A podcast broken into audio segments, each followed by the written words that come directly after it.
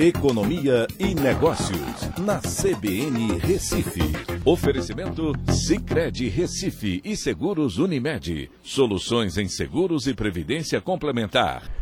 Olá, amigos, tudo bem? No podcast de hoje eu vou falar sobre a inflação ao consumidor nos Estados Unidos que acelerou para o acumulado de 5,4% nos últimos 12 meses. Isso após um aumento inesperado de 0,4% agora em setembro. Os estímulos monetários devem manter a inflação no curto prazo estimulada pelos gargalos da oferta e o aumento da mobilidade no lado da demanda. Qual o impacto disso para o Brasil? Né? É, bem, o Fed, que é o Banco Central Americano, deve anunciar a retirada dos estímulos monetários na próxima reunião. Isso iniciando provavelmente agora em novembro. Então significa que as compras bilionárias de ativos do Fed serão retiradas e a economia vai sofrer menos estímulos de demanda.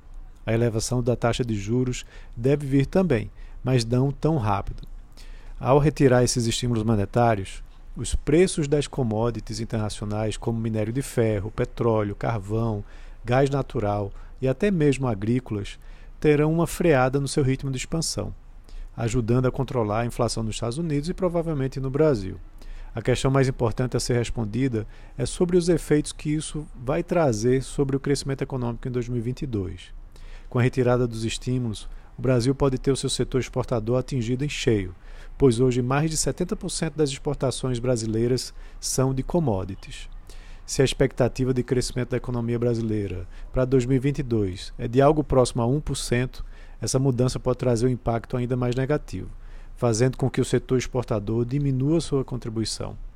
O crescimento da demanda interna vai aumentar em importância significativamente para o PIB nesse ano 2022.